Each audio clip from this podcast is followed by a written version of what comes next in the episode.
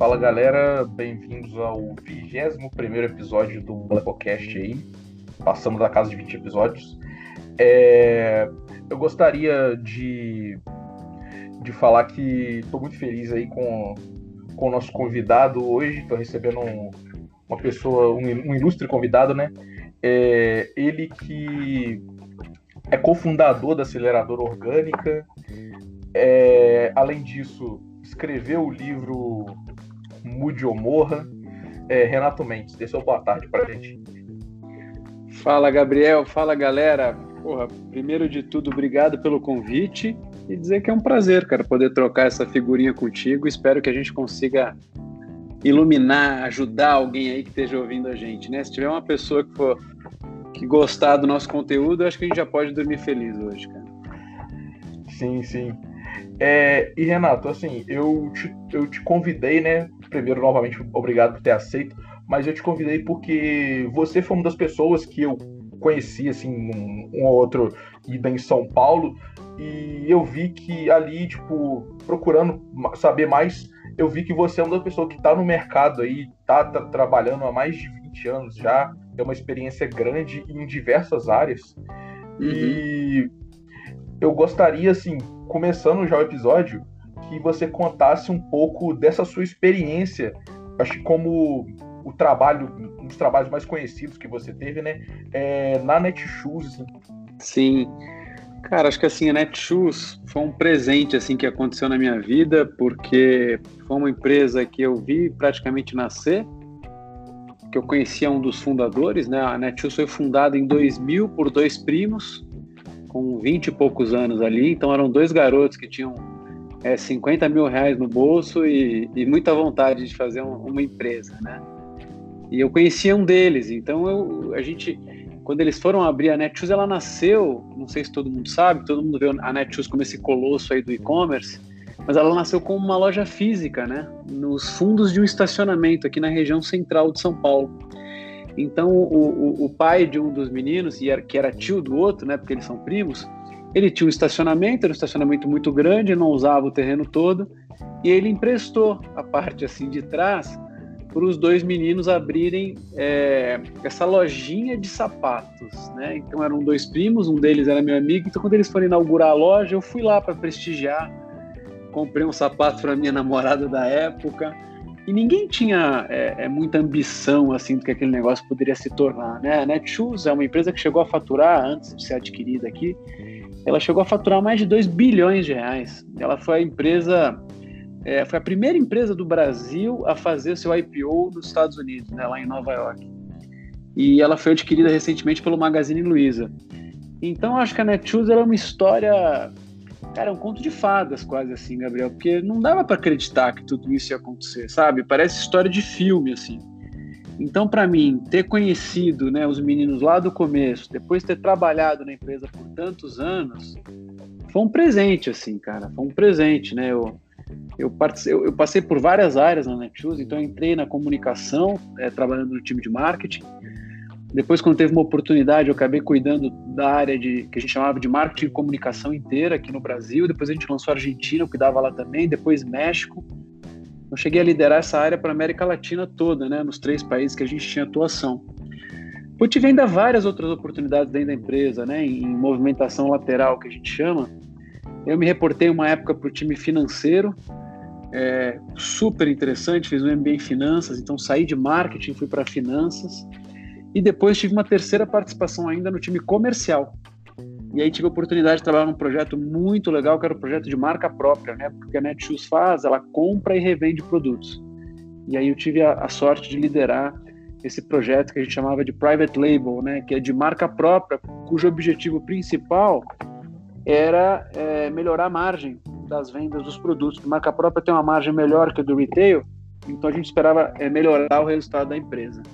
Então foi um ciclo mágico, cara. Eu brinco que trabalhar na Netshoes era ano de cachorro, Gabriel. Você trabalhava um, parecia sete lá, cara. Como eu fiquei diretamente envolvido quase cinco, e indiretamente mais uns dois, cara, é a sensação que eu trabalhei uns 50 anos lá dentro, cara. Mas foi muito bom, bicho. É, só uma pergunta assim, você falando, você acabou de falar que você transitou entre várias áreas dentro da Netshoes. É, assim, como foi para você esse trânsito de mudar de área? Porque uma das coisas, assim, falando de mim, também falando das, do, de alguns dos ouvintes, a gente é um, um, público que é um pessoal, na maioria, de tecnologia, sabe? Um pessoal é, de pôr a mão lá, no, de estar tá lá com a mão na massa, fazendo projetos, e a gente está começando a transitar para outras áreas, indo para uma área de gestão, e a gente se uhum. depara com tipo, as dificuldades dessa mudança, entendeu? Sem dúvida.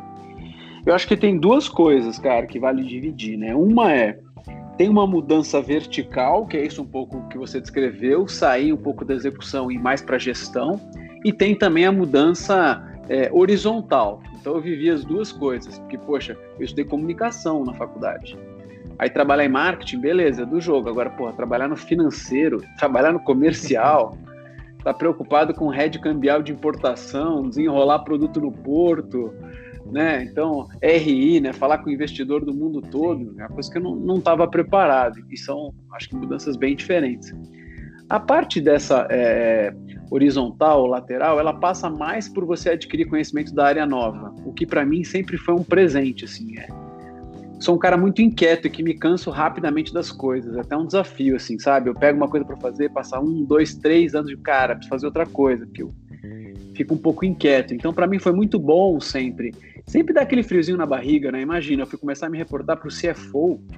Fiz a primeira reunião com ele, ele falou assim para mim, nunca esqueço. Ele falou, Renato, você não entende nada de finanças, cara. Não sei se vai dar certo esse negócio. Eu achava que eu entendia um pouquinho, né? E aí ele me colocou para fazer um MBA, cara. Fiquei um ano e meio estudando finanças. Super casca grossa, assim, muito desafiador, cara. Pegar um cara de comunicação para fazer cálculo, né? Para estudar. E eu lembro que eu era o único cara de comunicação. Tinha eu de comunicação, um cara de direito na sala e os outros 18 alunos eram de exatas, né? Então eles tiravam sarro da gente pra caramba. Mas, de novo, assim, a minha crença nessa mudança lateral é que você só cresce é, é, fora da tua zona de conforto, né? Quando você é exposto e quando você precisa é fazer coisas novas. Você, como eu falei, esse friozinho na barriga, esse medo, ele te torna mais alerta, né? Essa necessidade de desempenhar numa área que não é a tua, eu acho que é a forma mais rápida de crescer, cara. Se a gente ficar no quentinho, né? Ah, você é bom de execução, então você faz execução. Você fez engenharia, fica na engenharia.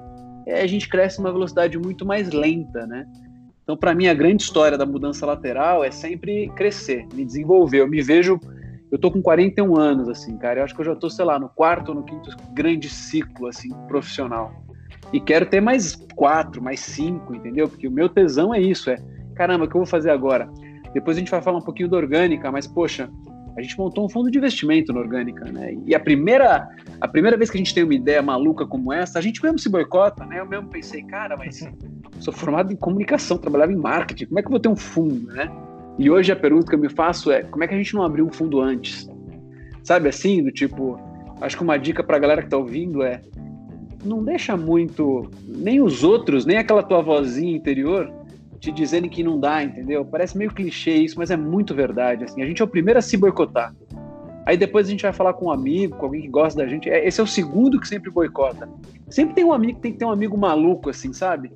Aquele que você fala, cara, tô pensando em, cara, nossa, bicho, animal, vai mete a cara, né? Então é, acho que outra historinha boba, mas que ajuda. Eu tava falando com um amigo aqui outro dia e ele me falou: "O Renato, tem uma oportunidade para morar nos Estados Unidos e trabalhar numa fazenda. Os caras estão fazendo um projeto lá, uma fazenda no meio do nada nos Estados Unidos que as pessoas vão morar com os empreendedores e tal". Eu comecei a rir, né, cara? Falei, cara, eu tenho família, eu tenho filho, eu moro em São Paulo, cara. Aí ele falou: Não, mas eu achei que talvez você fosse achar interessante se mudar com a tua família toda pra lá. Eu falei, cara, eu sou maluco, mas nem tanto. Mas eu falei pra ele: se eu fosse solteiro, cara, bicho, eu ia sem pensar, cara. Eu ia sem pensar, mas, pô, puta experiência legal, cara. Vai para os Estados Unidos, um projeto é do governo, entendeu? Apoio da Microsoft, de outras baitas empresas. Então acho que a vida te dá umas oportunidades meio malucas de meter a cara e acho que é assim, né? A turma que quer mais de graduação e tal, mete a cara, cara, mete a cara, você vai aprender um monte de coisa. É melhor você se arrepender depois e, um ano não muda a vida de ninguém, tá? Não muda a vida de ninguém, cara. Sim. É, já, já trazendo o, o, assunto orgânica, né? Começando pela aceleradora, né? Porque vocês abriram a aceleradora de negócios primeiro e depois o braço dela de investimento. Assim, como foi para você é, a sua entrada, né?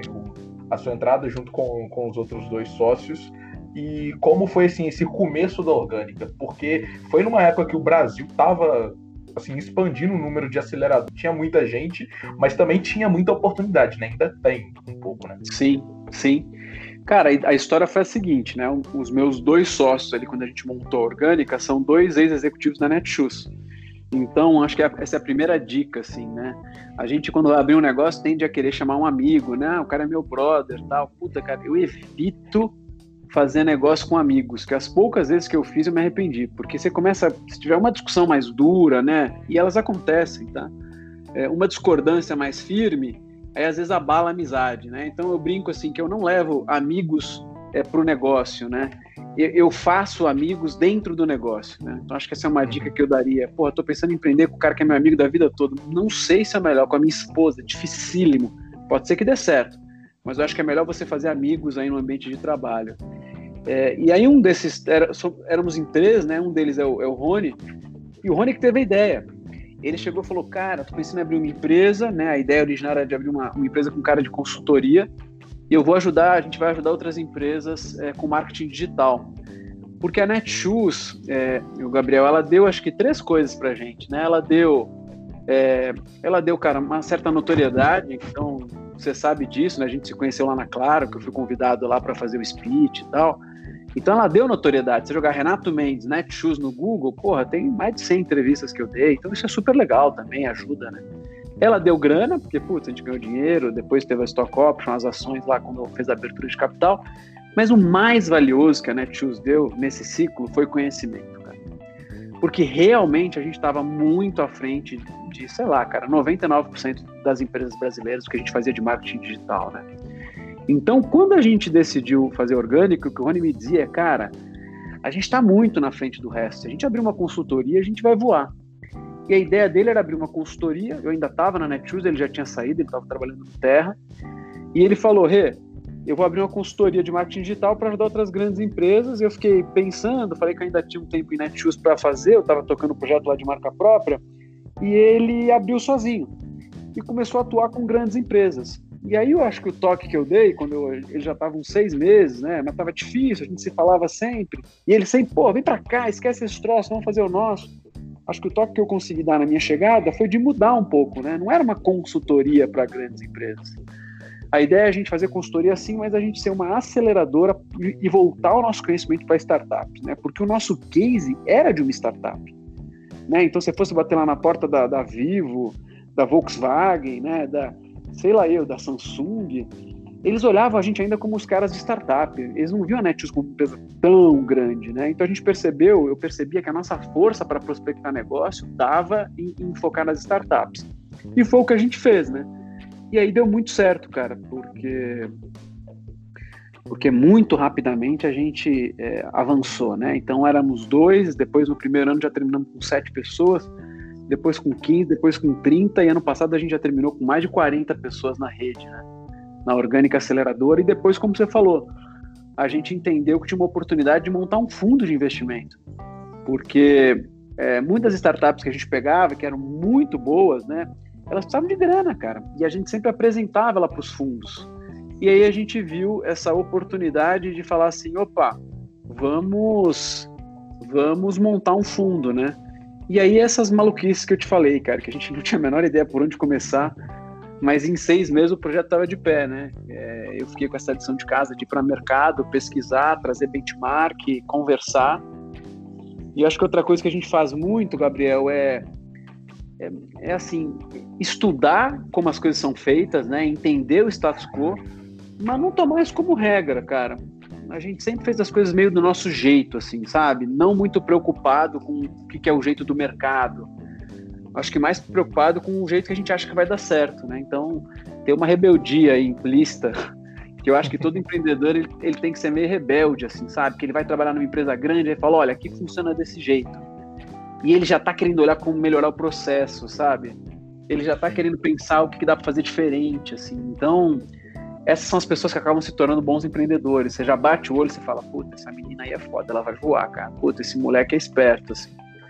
Eu acho que é um pouco esse o nosso jeito de fazer as coisas, né? Não aceitar muito o status quo, não aceitar muito as regras e fazer do jeito que a gente acha que vai dar certo. E se errar não tem problema, porque a gente refaz, refaz, refaz e refaz quantas vezes for necessário até acertar.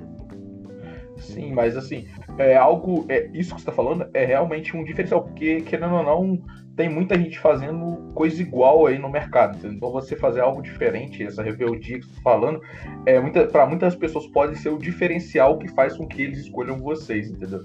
E trazendo um, um outro ponto, é, vocês começaram assim nesse processo focado nas startups, mas com, com o tempo vocês começaram também, tipo, você fala, pô, a gente tem uma outra oportunidade, que é, em vez de fazer o caminho startup empresa, startup fundo, vocês também conseguiram fazer o caminho, pegar a parte da empresa e fazer o caminho inverso, né? Sim. Não foi planejado isso. O que aconteceu foi que, de repente, cara, algumas grandes empresas começaram a nos procurar, a gente até assustou. Foi até engraçado, assim, que na mesma semana, cara, totalmente por acaso, é, a Coca-Cola entrou em contato com o Rony e o Bradesco entrou em contato comigo. Isso foi em 2017. Eu fui contar para ele, eu falei, cara, preciso te contar um lance. Ele, pô, eu também preciso te contar um negócio. E a gente parou e falou, cara, mas que que caceta, né? Que a Coca-Cola e o Bradesco querem falar com a gente, cara. A gente ficou muito surpreso, né? Eu brincava assim com o Rony na época. A gente não sabia nem se portar numa reunião dessa, Gabriel. Sabe assim, tipo. Eu acho que a versão que você conheceu lá na Claro é uma versão muito melhorada, assim, sabe? Muito, muito lapidada, assim, de, de, de como conversar com grandes corporações, porque a gente realmente não sabia, né? A gente realmente não sabia. Nosso jeito era muito startup, de camiseta, de tênis e, e, e papo reto e, e, falar real e vamos aí. Então a gente teve que fazer um treino também, né? Tanto que a gente não fechou nada, nem com o Bradesco, nem com a Coca-Cola. Só com as outras que a gente fez acertar a mão. O primeiro grande projeto que a gente fez foi com o Banco Santander.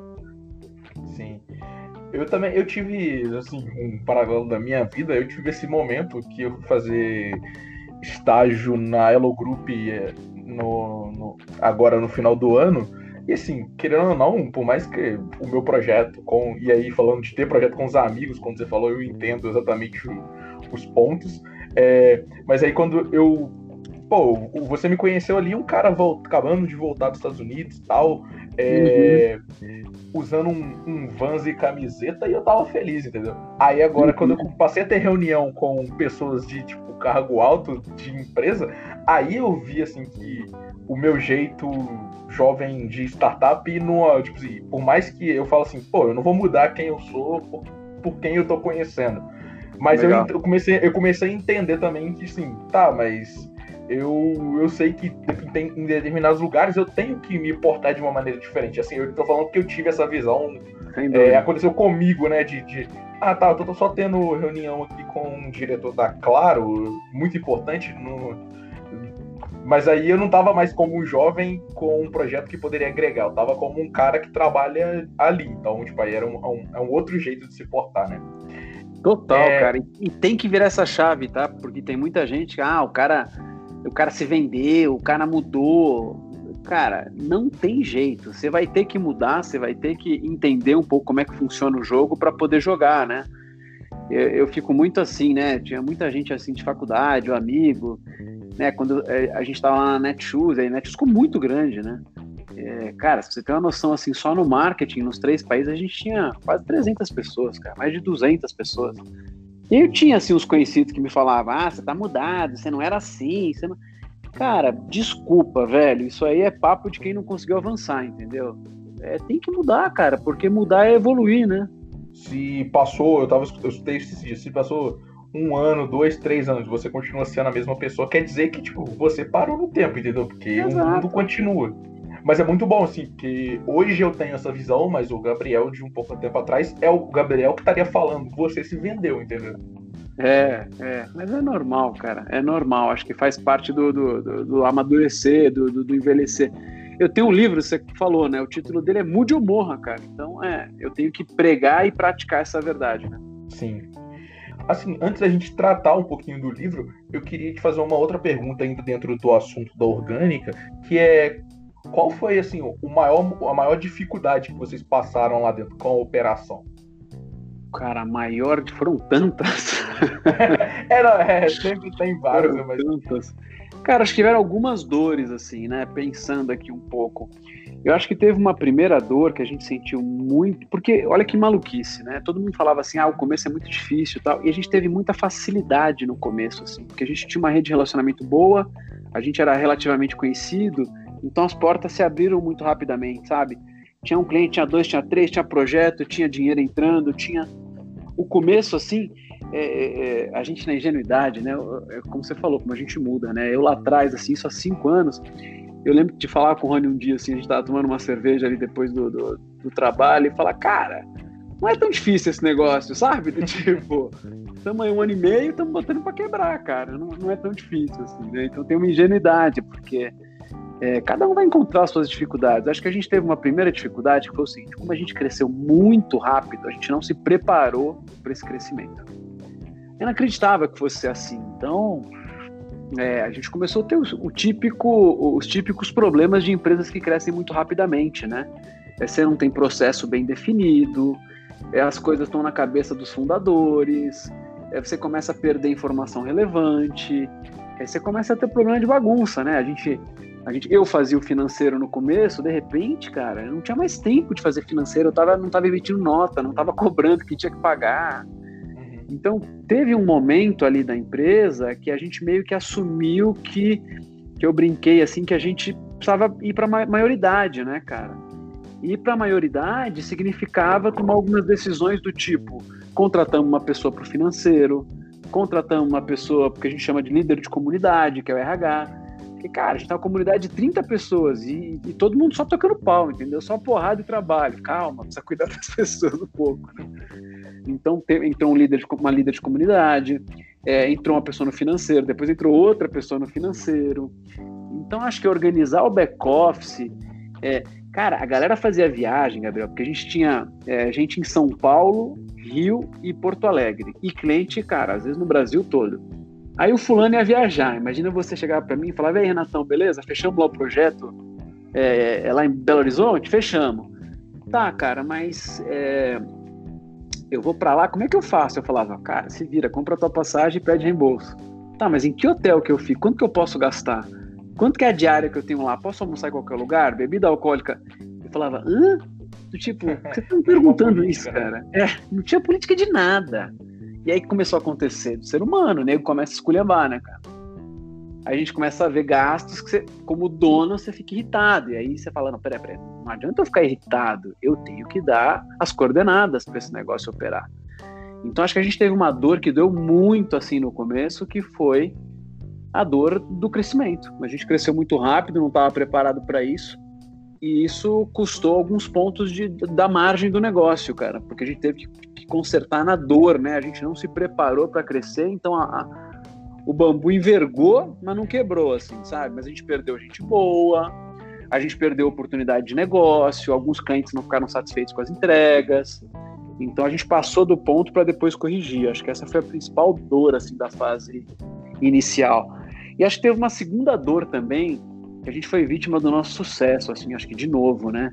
O negócio do, do sucesso e do fracasso, ele é ambos são perigosos, né? Que às vezes o sucesso te cega um pouco, que você acha que você é muito foda e tudo que você fizer vai dar certo.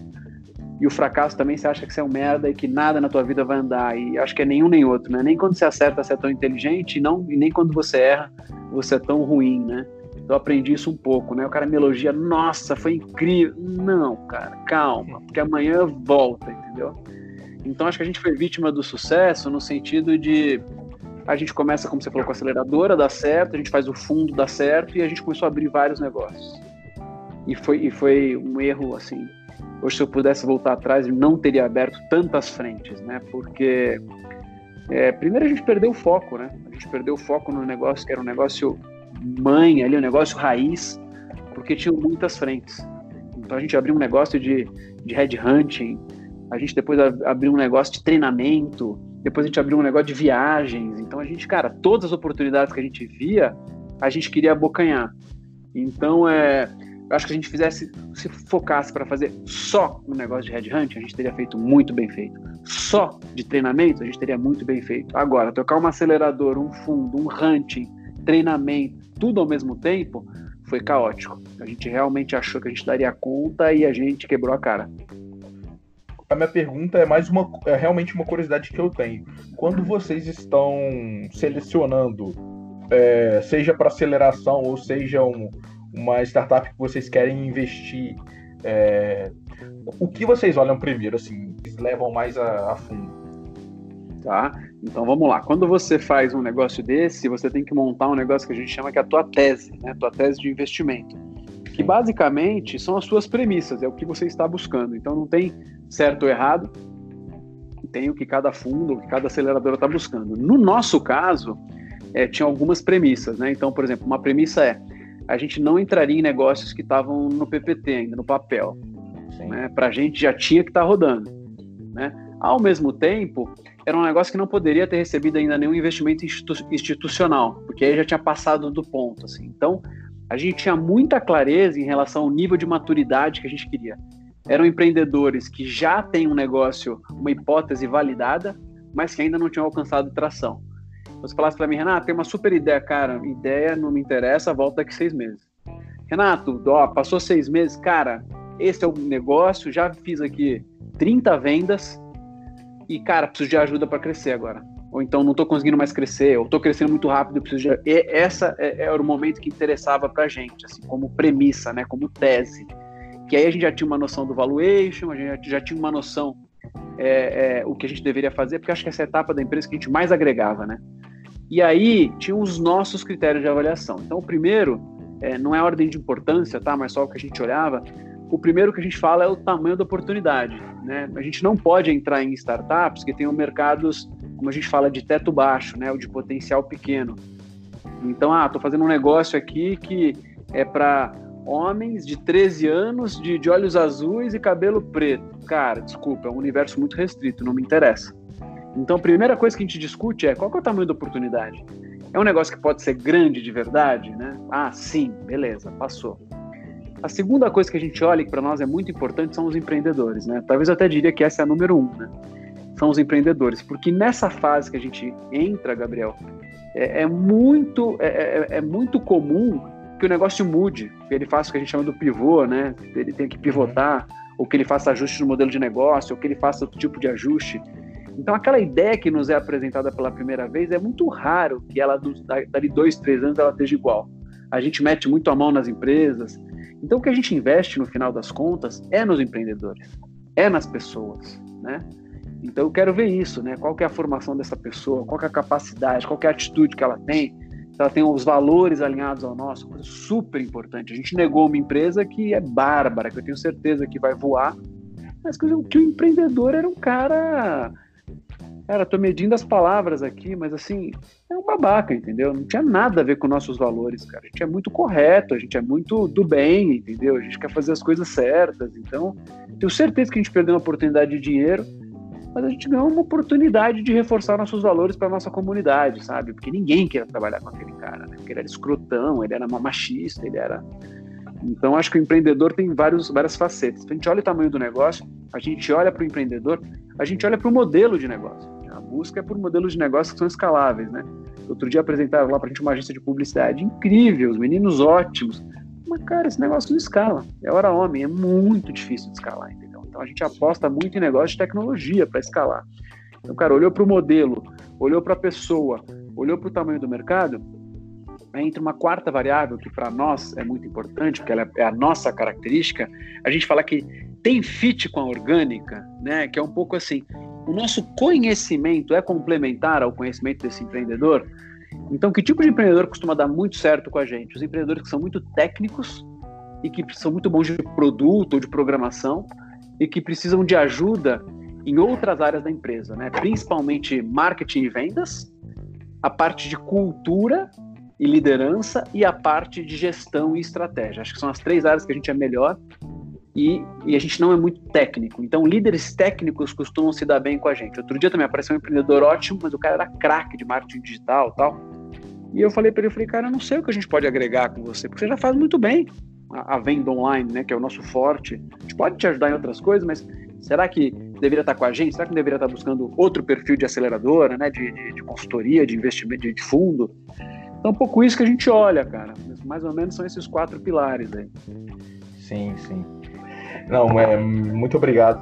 Renato, agora trazendo um pouquinho assim é, desse conhecimento que você tem já há um bom tempo para o que a gente está passando agora. É, como você que trabalha com uma aceleradora, trabalha com um fundo de investimento, como você vê que as startups estão vão assim vão sobreviver a, a esse ao que a gente está passando agora que é o Covid. Falando assim, né, porque tem muita startup que está passando muito problema, mas é aquilo, é, é, o que eu já conversei com o Diogo um episódio atrás, que é, é do mesmo jeito que tem muita gente que está sofrendo, tem muita gente que está com muitas oportunidades abertas, né? Toda crise ela tipo ela ela derruba muita gente, mas ela também alça muita gente ao topo. Uhum. Cara, eu te diria o seguinte, uma visão um pouco mais pessimista. Eu te diria que, sei lá, 90% estão sofrendo muito e 10% estão encontrando oportunidades, né? Então, assim, a, o nosso primeiro olhar, né, foi todo mundo meio pego de surpresa, entre aspas, né, por essa história toda. Não sei, não sei como é que foi contigo, mas por mais que eu lesse o que estava acontecendo na China, depois na Ásia, tinha uma sensação que, no começo, né, que, ah, não, aqui vai ser diferente, ou não é tão forte. E de repente, cara, eu dia, sei lá, dia 13, 14, vai, 14, 15 de março, estava na praia com a minha família, dia 16 a gente não foi pro escritório e eu nunca mais saí de casa, cara. tipo. Uhum. Então foi meio maluco, foi meio de repente, né? Foi veio vindo, vindo, vindo, de repente foi, foi de uma vez só, né? Então a primeira orientação que a gente deu, cara, no começo, assim, com as startups, foi meio que um plano de guerra, assim, né? Com dois pilares centrais, um pilar financeiro e um pilar de pessoas, né? O pilar financeiro era foco total no fluxo de caixa, né? Proteger o caixa a qualquer custo, porque uma empresa, é, a gente fala muito de prejuízo de lucro, mas a empresa morre de caixa, né? Quando o caixa, quando não tem dinheiro para pagar as contas, quando, é, é quando acontece a cagada, né?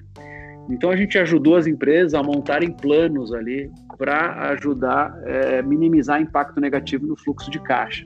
Então, cara, plano de cortes, é, é, renegociação com fornecedores, antecipação de recebíveis, né? Um olhar assim muito financeiro para proteger o caixa das empresas, né? E ao mesmo tempo, cara, pessoas, né? Então, é, cara, cuidar da saúde das pessoas, né? Dos empreendedores das pessoas. Então, é, mandar todo mundo para casa sempre que possível e quando tem a necessidade de estar na linha de frente, dar o máximo de proteção para que essas pessoas possam é, desempenhar sua, suas funções, né? Então acho que a primeira etapa foi muito uma reação, assim, né? Foi um choque, a gente reagiu muito com um olhar de pessoas e um olhar financeiro. Pouco a pouco, né, as semanas começaram a passar e o nosso mantra era sempre prepare-se para o pior, espere o melhor, né? pouco a pouco a gente viu que, cara, aquela catástrofe, como a gente imaginava, para a maior parte das nossas startups, ela não veio. Né? A gente dividiu assim as startups em, em grupos, né, de é, uma lógica assim de impacto alto, impacto médio, impacto baixo, e as que estavam ganhando com essa, com essa situação para pensar em, em, em, em, um tipo de ação diferente para cada bloco, né? E aí começamos a discutir casa a casa. Então, se uma primeira etapa ela foi baseada na reação e muito forte num pilar financeiro de pessoas. Numa segunda etapa, passado algumas semanas, quando a gente começou a entender um pouquinho o que estava acontecendo, a gente começou a, a gente continuou olhando para o financeiro, para zelar pelo caixa, a gente continuou olhando para pessoas, mas pessoas mudou um pouco o olhar, né? Se antes era de cuidar delas e proteger, começou um olhar de como manter a performance mesmo trabalhando de casa, né? Porque nem todo mundo estava acostumado a trabalhar home office. E mesmo assim é um home office diferente, que é um home office, pô, eu tenho criança em casa, né? Não é um home office que meus filhos estão na escola, é um home office com criança, com cachorro, sem ajuda. Então a gente começou a olhar para um, pessoas numa perspectiva diferente de, de, como manter performance, né? E como cuidar delas, se antes era um aspecto mais físico, agora é um aspecto mais psicológico, né? Você tem todo tipo de situação é, que você deve imaginar que está associado a uma situação como essa, né? Então é, mudou um pouco o olhar de pessoas e o olhar de negócio é, virou um pouco uma chave aí sim de procurar oportunidades. E aí começa um exercício muito bacana, né? Que você vê que é, no momento de escassez é que você tira o máximo da criatividade humana, né? Então você vê os empreendedores fazendo coisas incríveis, né? Pivotando o negócio, lançando produto, mudando o jeito de vender e sempre com o jeito startup, né? é, sempre mapeando um problema, uma dor, é, levantando hipóteses, experimentando o mais rápido possível. Né? O que não dá certo, joga fora, o que dá certo, é, implementa numa escala é, o mais rápido possível. E, e, e, cara, eu vou te dizer que é uma é uma pandemia, assim, é um momento bem desafiador, porque, pô, a gente está morrendo, né? A gente está falando de negócio, mas tem gente que está morrendo, né? Mas eu acho que todo mundo que sobreviver a isso, como pessoa e como negócio, vai aprender muito, assim. Acho que a casca vai sair mais grossa, sabe? Porque porque está sendo bem desafiador mesmo, mas você vê que você vê que alguns empreendedores estão é, nos surpreendendo, assim, com a capacidade de, de resiliência, com a capacidade de criatividade, sabe, para resolução de problema. Então eu espero que, que a gente conseguir sair dessa, todo mundo vai sair, acho que mais forte, cara. Para mim, eu sempre, no geral, sou uma pessoa pessimista, então quando eu comecei a ver aquilo na China, eu falei assim, eu, o meu, meu medo foi maior do que as pessoas no entorno. E aí o meu medo, pelo, tipo assim, falando isso, né, das startups também foi assim que a, que, que a maioria fosse é, quebrar, mas a gente tá, foi isso que você falou, a gente tá vendo muita gente é, se, se erguendo com, com muitas outras com, com, inovando, né? Saindo, tipo assim, empreendendo no, no meio da crise. E assim, uma das falas que me marcou muito com, quanto a startup no, no, durante a quarentena foi de um fundo de investimento, assim, que, que eles estavam falando que é, a partir dessa crise o pessoal vai ficar muito mais atento na hora de investir, entendeu? Tipo, o critério, o critério de escolha de quem você vai investir esse dinheiro, ele vai subir ainda mais nesse pós-crise. Com certeza, cara. Que esse é um aspecto bem interessante. Estava participando de um debate outro dia que o mote era exatamente esse, né? Como é que fica a perspectiva de investimento pós-Covid, né? E, cara, minha leitura é a seguinte: a gente já estava vivendo uma correção, né? Dos momentos de insanidade mais extremos, assim. Então a história de SoftBank com WeWork, com Uber, já estava começando a colocar em xeque as crenças, né? é, os pilares aí desse, desse modelo. E eu acho que o Covid ele acelerou esse processo. Eu não tenho a menor dúvida de que o panorama é, de, de, de investimento pós-Covid ele vai ser muito mais cauteloso, ele vai ser muito mais racional, né? A busca não vai ser tanta, eu acho que por empresas que crescem a qualquer custo, né? A gente vai começar a falar mais de, eu acho que de, de um crescimento sustentável, assim, sabe? No, no, no no termo mais amplo da palavra, né? Acho que vai ser um pouco. Vai, vai mudar bastante, cara. Sim, sim. E é, agora, como último tópico que, que eu queria trazer para o nosso episódio, já está com quase 40 minutos, falar um pouquinho do, do seu livro, e aí não só do seu livro, né? É, quando eu fui pesquisar sobre é, você e sobre os seus trabalhos para o episódio, foi como você falou, da sua época da você tinha muitas entrevistas. Assim, você tem muito conteúdo produzido, né? Você é colunista, e além disso, durante a quarentena, você tem feito lives direto trazendo conteúdo para o seu público. Eu queria perguntar primeiro, de onde surgiu a ideia de escrever o livro? E segundo, de, de onde assim você tira essa energia toda para fazer tanta coisa? Cara, Acho que a parte da energia é mais fácil de responder. Como eu te falei, eu sou muito inquieto assim, e acho que o fato de eu tentar sempre estar envolvido em projetos em que eu me identifico, né? Outro dia me convidaram para um conselho de uma startup e tal, e put, eu prefiro dizer não e o cara ficar bravo comigo cinco minutos do que eu fingir que tudo bem e, e esse negócio eu não me engajar para valer, entendeu? Então eu aprendi uma coisa na vida. É, cara, eu quero me engajar é nas coisas que eu realmente acredito, nas coisas que eu realmente acho que são incríveis, nas coisas que eu realmente tenho muita paixão. Porque quando você está muito apaixonado, Gabriel, você encontra tempo, cara. Você não dorme uma noite. você trabalha um pouquinho no sábado e tudo bem. Teus filhos estão cochilando depois do almoço, você pega o computador e dá uma, né? E, e, acho que eu sou muito movido a isso, né? E já me senti muito culpado também, né? Do tipo, trabalho demais. Como é que fica a minha família? Acho que é um falso paradoxo esse, cara. Um falso paradoxo que também colocaram na nossa cabeça, né? Que a pessoa que trabalha muito é bem sucedida, quer dizer que ela necessariamente é ausente, né? Do lado familiar. Acho que é um falso paradoxo aí. E, e, como você falou, a gente vai sempre revisitando as nossas crenças. Então acho que o meu segredo para fazer tanta coisa é só me envolver em projetos que eu acredito muito, que eu tenho muito tesão, que eu gosto muito, né? E o livro, cara, O livro foi o seguinte, foi uma provocação que começou a surgir de algumas pessoas que estavam no nosso entorno, assim, meio do Rony, dizendo, cara, vocês fizeram muitas histórias, tem que contar isso no livro. Porra, vocês têm muito conhecimento, vocês precisavam juntar isso no livro como uma forma de impactar mais gente. E a gente nunca pensou que a gente fosse virar autor de livro, essa é a grande verdade, né? Tem uma...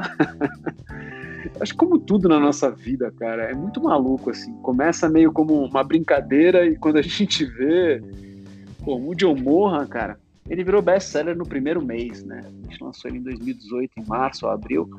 Ele entrou na lista dos mais vendidos da Amazon empreendedorismo no primeiro mês. Foi um choque, assim. A editora imprimiu 1.500 livros, acho que a gente vendeu, sei lá, 700, 800 livros em 30 dias. E aí foi uma loucura, começou uma loucura, de novo, não planejada, né? De repente a Folha fez uma matéria do nosso livro, a gente dava risada, assim, do tipo, meu, será que é o nosso mesmo? O valor econômico, aí o Estadão, aí eu recebi uma ligação, cara, você der um Google, você acha, pra lá na CBN, eu fiquei 30 minutos ao, ao vivo, cara, com, com caras ali que eram meus ídolos, assim, que, sabe, que eu fazia 20 anos que eu ouvia no rádio, e de repente esses caras me entrevistando, né, ao vivo, minha mãe escutando. Então foi uma viagem muito maluca, assim, do Moody Morra, a gente vendeu, cara, no final, acho que quase 10 mil exemplares, assim. Eu recebo até hoje prints, mensagens de pessoas que leram o livro e foram impactadas de alguma forma. E acho que para coroar essa jornada aí do Mude Humor, a gente. Ano passado, a, a, a, minha agente literária, ela, minha editora, me ligou. Um dia eu estava almoçando com a minha esposa e ela me ligou. Eu falei: Ah, não vou atender, cara. Tô com a minha mulher aqui. Escapou um dia de semana para comer junto. Aí eu não atendi. Aí ela ligou de novo. Falei, ah, caceta, não vou atender. Né? Aí ela ligou de novo, minha mulher falou, atende, aconteceu alguma coisa. Eu atendi, ela falou, Renato, vocês é, são finalistas do Prêmio Jabuti. Aí eu falei, ah, que legal. É, então, eu não conhecia, cara. Aí eu falei, ah, que legal. Ela falou, você entende qual é a grandeza desse prêmio? Eu falei, não. Ela falou, é o maior prêmio de literatura do país, né? Aí eu é. falei, como assim, cara? E a gente foi a gente não ganhou, mas a gente foi finalista numa categoria lá de economia, inovação, tal. Então, cara, eu acho que a, a mensagem que eu deixo para quem está nos ouvindo, assim, e talvez se alguém tivesse me dito isso quando eu tinha 20 anos, eu teria sido muito mais feliz, é, cara, bota energia nas coisas que você acredita, assim, sabe? Óbvio que vão ter momentos da sua vida que você vai precisar trabalhar, porque você precisa pagar conta, porque você precisa ajudar tua mãe, e tudo bem. Mas quando você puder escolher, Sabe assim, às vezes você vai ganhar 500 reais a mais num trabalho, vai no que você vai ganhar 500 a menos, mas que você acredita, que você gosta, que você tem tesão. É muito mais fácil fazer coisas que você está eh, conectado, fazer com que elas aconteçam, assim, sabe? Acho que é muito mais é muito mais natural, né? Então, é, de novo, o Morra foi essa jornada maluca e agora a editora está me instigando para escrever um, um, novo livro, né? Então, estou pensando aqui no tema mas provavelmente vou fazer, porque é uma jornada muito rica, cara. Você impacta muita gente, muita gente te agradece. Parece que é um ciclo. Cara, é, um, é muito trabalho para fazer. A gente ficou quase um ano para escrever, mas depois são dois, três anos colhendo é, depoimentos de pessoas que gostaram do teu livro. Assim, é muito, é muito prazeroso, cara. É, tipo assim, é, eu tô fazendo algo numa esfera muito, muito, muito menor. Tipo, meu podcast ele é bem pequeno, tipo assim, mas ainda assim eu, ainda recebo, eu recebo uma ou outra pessoa é, me mandando mensagem falando, pô, adorei tal episódio, ou, nossa, tirei um insight muito bom desse episódio, tipo, eu, e eu Demais. já fico feliz, entendeu? Tipo, é, é. é ali no meu ciclo, entendeu? É... Mas, cara, acho que é só a gente dizer o seguinte: acho que não tem pequeno e grande, né? Tem do tamanho que você tá, do momento da tua vida. É, acho que tem muita gente que quando. Acho que essa é uma outra dica legal, né? É, porra, a primeira vez que eu fazer um vídeo que eu publiquei nas redes sociais, eu fiquei meio com vergonha. Quando eu comecei a escrever o primeiro capítulo do livro, eu fiquei meio com vergonha. Sabe? E tem muita gente que vai criticar, né? Vai dizer, porra, que bosta, hein, Gabriel? Não tem ninguém, ninguém ouve esse teu podcast, você fica perdendo tempo. De novo, ignora essa turma. Faz, entendeu? Começa. Acho super legal a tua iniciativa, acho super legal você ter me, é, me chamado. Outro dia eu falei com os alunos de uma universidade, a gente abriu uma live e eu conversei com eles. E, e, o rapaz que me chamou, ele virou e falou: Cara, eu assisti tua palestra. Eu nunca achei que você fosse nem responder meu e-mail, né? Então, cara, é aquela coisa, sem saber que era impossível, né?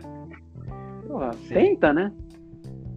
É, Renato, de novo, assim, muito obrigado pelo papo, tipo, primeiro, obrigado pelo aceitado o convite, mas esse papo, tipo, foi muito bom. para quem tá escutando, principalmente para mim, tipo assim, é, vou levar ele por um bom tempo. E agora sim a gente está chegando no, no, finalzinho do nosso episódio.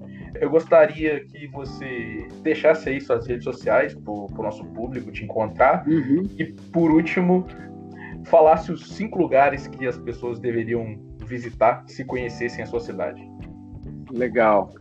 Cara, as minhas redes sociais, acho que onde eu tô mais ativo é no Instagram, então você me encontra lá como RM underline acelerador, né? Então RM é de Renato Mendes, então RM underline acelerador. E no LinkedIn, você colocar lá Renato Mendes, você também me encontra, né? O cara, esse lance aí dos lugares, você me pegou meio de surpresa, mas vamos lá. Acho que eu vou falar os lugares que eu gosto de ir, né? Menos os lugares que eu indicaria. Aliás, não, né? Os lugares que eu gosto são os lugares que eu indicaria. É. então, eu acho assim, cara, tá vindo para São Paulo. Acho que o primeiro lugar que você tem que ir é dar uma volta na Avenida Paulista, assim, porque ela é o símbolo da cidade, né? Eu trabalhei na Paulista há muitos anos, eu sou apaixonado pela Paulista. Ela tem uma região de restaurantes boas, ela, mas o meu tesão ali pela Paulista são os cinemas, né?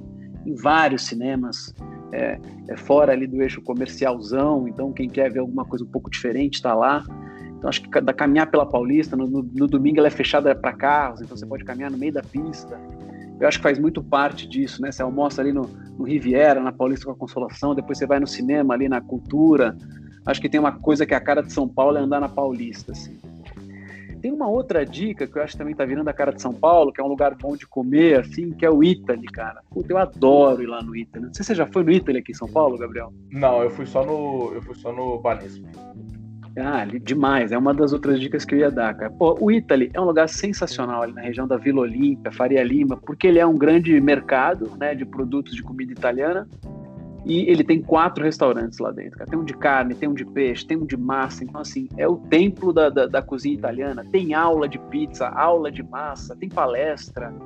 Cara, é um lugar para você ficar o dia todo. Você faz as compras de manhã, depois você come, depois você toma um café, depois você vê uma, uma palestra, depois você. Eu acho que quem gosta de comer, o Italy é uma dica muito legal, assim, né? É, você falou do, do, do Banespa, né? A gente chama ele aqui do, do Farol Santander. É, tem, é legal porque dá para você subir lá e ter a vista da cidade, ele fica lá no centro, né? Então você pode subir. É, ele por muitos anos foi o edifício mais alto da cidade, né? Então tem uma vista bonita. E eles têm agora um negócio que eu achei mais legal que a vista, que é, é no subsolo do, do, Santander, tem um bar agora que chama o Bar do Cofre, né? Que é onde realmente funcionava é, o cofre do Banespa, né? Então acho que, não sei se foi lá que você foi, mas é um lugar lindíssimo, assim. É, é, vale muito ir, né? É, minha quarta dica como a gente está falando de startup, de empreendedorismo, acho que quem vem para São Paulo e está nessa cena tem que conhecer o Cubo, né, que é um dos principais hubs de startups aqui de São Paulo, é, que é uma iniciativa do Itaú. É super legal, tem um monte de startups residentes, tem bons empreendedores, tem empresas parceiras, tem muito conteúdo gratuito. Todo dia tem uma palestra, um workshop. Eu mesmo já dei umas três palestras lá no Cubo. Sempre tem um conteúdo bacana. Eu acho que quem não está em São Paulo já pode assinar a newsletter do Cubo para receber, porque tem muita coisa online, né? principalmente agora. Então, eu acho que é um lugar legal para ter acesso a conteúdo de qualidade. E o quinto, cara, vou fazer uma brincadeira aqui, né? Eu tenho um filho pequeno e, cara, ele tem uma paixão ali pelo lance das cobras, das aranhas, dos lagartos. Então, um dos passeios favoritos dele em São Paulo é no Instituto Butantan que quem não conhece, cara, é um lugar muito simpático, assim, muita árvore, muito, muito família, e aí você fica vendo todos os tipos de répteis ali, a minha mulher morre de nojo, o meu filho adora ver, né, tem todos os tipos de cobra, tem aranha, então acho que é um passeio diferente, foge da, da lógica de quem vem para São Paulo, cara, essas são minhas dicas, eu espero que vocês tenham gostado. Ah, ótimas dicas. Eu mesmo, no, acho que das dicas que você deu, fui só no, eu também era um frequentador da Paulista, né? Eu morava ali perto. É, uhum. Frequentava o. Você falou de cinema, eu frequentava o Itaú Cultural na. Puta, demais. Na, na Augusta ali. É, é, cinco salas, né, cara? Um negócio que é. é mas e também o no Banespa, as outras três, assim, é, são novos. O Cubo, mentira, já fui no Cubo também, mas as outras duas são muito novos para mim, inclusive quando eu voltar eu pretendo ir lá. Legal, cara. Começa pelo Italy, que eu acho que você vai, vai ficar apaixonado pela comida. Sim. Renato, de novo, muito obrigado aí. Muito obrigado a quem está escutando o episódio até agora. E até o próximo. Tchau.